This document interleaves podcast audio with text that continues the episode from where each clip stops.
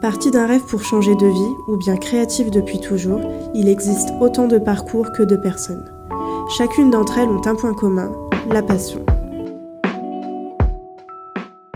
Bonjour à tous, donc c'est Elodie, référente dans l'équipe illustration, qui se cache derrière le projet de reliure.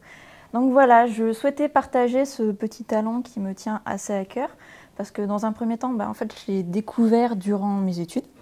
Euh, simplement parce que euh, voilà, dans le cadre de notre cursus, euh, les professeurs tenaient à ce que l'on découvre bah, comment gérer un projet de A à Z. Donc vraiment partir de l'idée jusqu'à la finalisation, avoir le produit concrètement entre ses mains, pouvoir le présenter aussi devant un jury. Et c'est vrai que découvrir toutes ces petites étapes, bah, c'est assez intéressant pour comprendre aussi le rôle potentiel d'intervenants extérieurs, à savoir que généralement, on réalise pas le projet de A à Z à ce point, mais c'est vrai que d'un point de vue méthodologie, c'est intéressant et également ça nous permet aussi bah, d'anticiper certaines petites choses par rapport à ces intervenants aux besoins. Donc euh, nous de notre côté, ça se faisait à travers des ateliers. Donc euh, simplement au début, on cherchait avant tout à apprendre. Donc euh, pour commencer, on se casse pas trop la tête, on travaille avec du papier imprimante, c'est pas très cher. Si on fait des petites bourdes, c'est pas grave, on se dit que voilà, s'il y a vraiment un gros souci, la perte n'est pas énorme. Et même s'il y a des petites erreurs, de toute façon, c'est pas très grave, ça reste utilisable. Et voilà, les petites imperfections, ça va pas forcément non plus nuire euh, au côté pratique de l'objet, à part vraiment si vous renversez le pot de colle dessus, il sera techniquement utilisable. Après, c'est vrai que lorsqu'on est plus à l'aise, bah, on commence à se dire, je vais faire un petit reliure avec du papier croquis. Ça peut être cool, comme ça, je pourrais toujours le réutiliser par la suite c'est sûr que quand on débute, on utilise des feuilles vierges au début. On ne fait pas ça directement avec ces belles euh, impressions, euh, avec ces illustrations, parce que s'il y a un raté, pareil, c'est un petit peu dommage, ça fait un sacré gâchis de, de papier, sachant que l'impression, c'est pas donné non plus.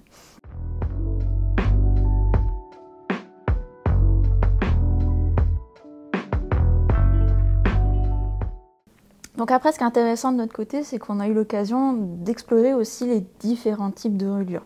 Donc moi, celle que j'ai retenue principalement, ça va être la reliure japonaise, euh, la reliure euh, dos euh, carré collé et la reliure avec le dos cousu.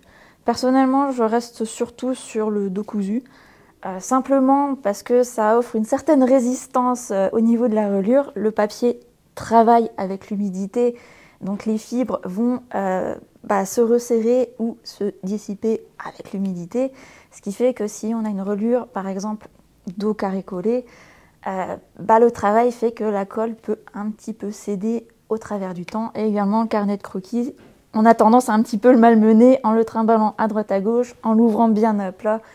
Donc plus la reliure est résistante, moins on évite qu'il y ait de catastrophes en cours de route. Et aussi, euh, moi, ce qui m'intéresse, c'est euh, bah, de laisser le dos apparent. À savoir que souvent, un livre, on a une tranche que l'on travaille. Alors moi, c'est vraiment euh, quelque chose qui m'horrifie parce que c'est très complexe. Je n'arrive jamais à faire une belle tranche qui permet d'ouvrir bien à plat. Donc, pour une question de simplicité, je laisse apparent. Et en plus, ce qui est intéressant, lorsqu'on fait de la reliure cousue, euh, bah, c'est qu'à la couture et qu'on peut s'amuser à faire des petits motifs, à y insérer des petits morceaux de dentelle, des petits morceaux de ruban.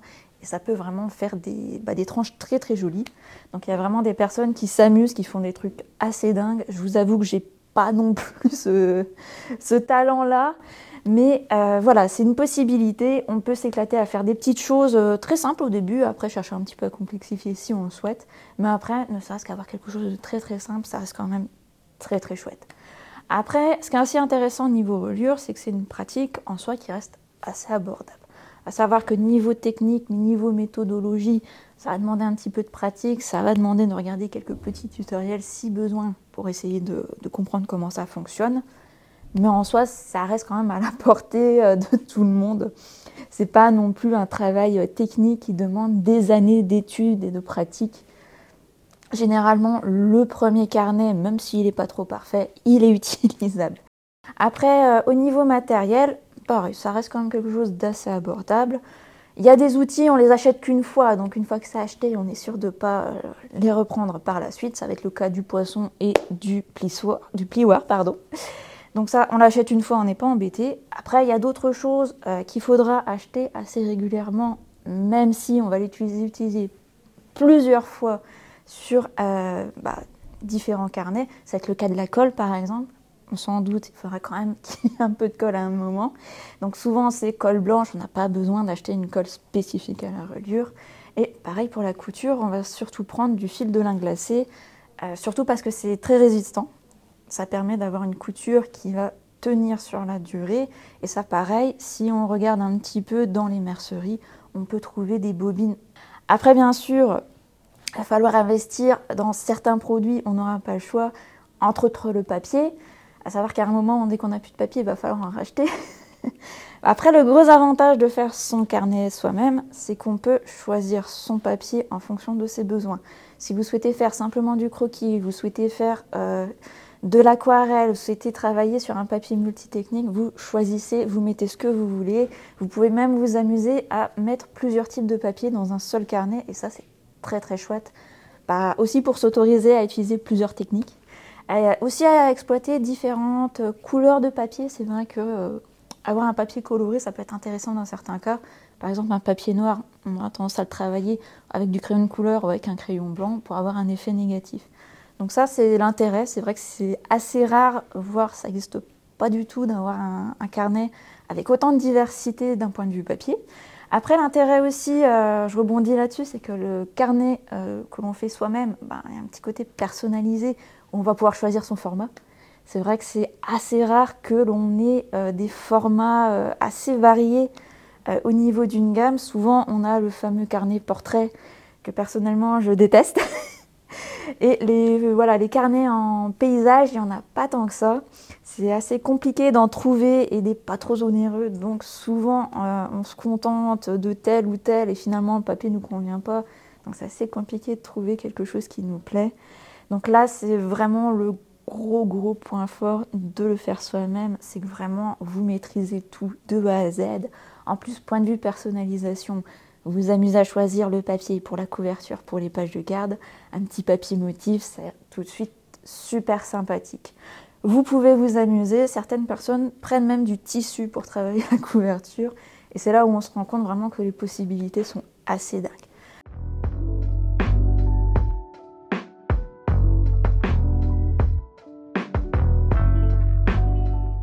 Pour finir, il euh, faudra aussi un, matériel assez important pour la couverture, c'est le carton gris. C'est ce qui va permettre d'avoir une couverture euh, bah, assez rigide. Et ça, euh, bah, vous n'êtes pas obligé d'aller chercher la grande planche de carton gris qui n'est pas pratique à, à, trimballer. Ce que vous pouvez faire, c'est simplement faire de la récup. C'est très très simple. Vous avez du carton gris au dos de chaque bloc papier donc plutôt que de le jeter, gardez-le et utilisez-le pour ce type de projet. C'est vraiment très très chouette, vous donner une seconde vie euh, bah, cette fin de bloc. Et franchement, ça fait de sacrées économies parce que le carton gris, ça a tendance à être le produit le plus cher dans, la liste de matériel. Donc de ce côté-là, vous privez pas. En plus, euh, voilà, c'est un geste sympathique pour la planète. Faut pas hésiter à récupérer. Donc voilà, pour terminer, bah, je vais vous parler un petit peu de mon expérience un peu personnelle, l'intérêt que j'ai par rapport à ce type de produit. Donc comme je vous l'ai dit, c'est quelque chose de très personnel, vous pouvez vraiment l'adapter en fonction de vos besoins, de vos goûts. Ça, c'est super chouette. Vous n'êtes pas obligé de prendre le petit carnet noir sur lequel il va falloir coller des petits stickers pour euh, sentir que c'est votre, euh, votre carnet. Même s'il euh, y a toujours moyen de faire ça par la suite, de toute façon. Ça, la personnalisation, c'est propre à chacun.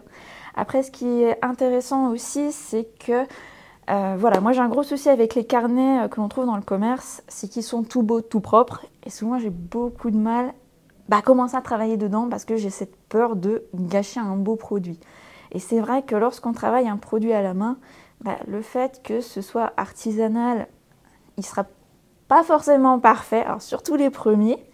Et je trouve que c'est assez intéressant, c'est qu'on arrive à aller au-delà de cette peur de gâcher on se dit bah c'est pas grave, il est pas parfait, ce qui fait que si je fais une petite bourde, je peux aller outre, ça va pas non plus le dénaturer et c'est là où on se rend compte que de toute façon, un dessin raté sur une page, ce sera pas écrit sur la couverture. Et je pense que ça permet d'aller euh, au-delà de ce, genre de complexe, de dire je suis mauvais, j'ai peur de tout gâcher. Et c'est assez intéressant. De toute façon, je trouve aussi que les imperfections, c'est ça aussi qui va apporter un certain côté attachant. Euh, c'est ce qui va aussi faire qu'il va sortir du lot. Euh, c'est vrai que lorsqu'on achète un produit dans un commerce, on se dit, bon, je le paye, j'ai envie qu'il soit propre, qu'il soit parfait. Et là, c'est tout le contraire. C'est ça aussi, ça permet de s'autoriser bah, autant les erreurs dans la fabrication que dans la réalisation de ces croquis. Et je pense que c'est euh, voilà, un état d'esprit vers lequel il faut absolument aller. C'est ce qui nous permet bah, d'essayer des choses, autant dans les activités en dehors de, voilà, des aspects euh, créatifs, euh, bah, autant aussi dans votre pratique. À savoir que voilà, c'est aussi la petite erreur qui vous aide à avancer, à progresser. Rendez-vous très prochainement pour découvrir de nouvelles histoires avec l'EDA, l'école d'art appliqué à distance.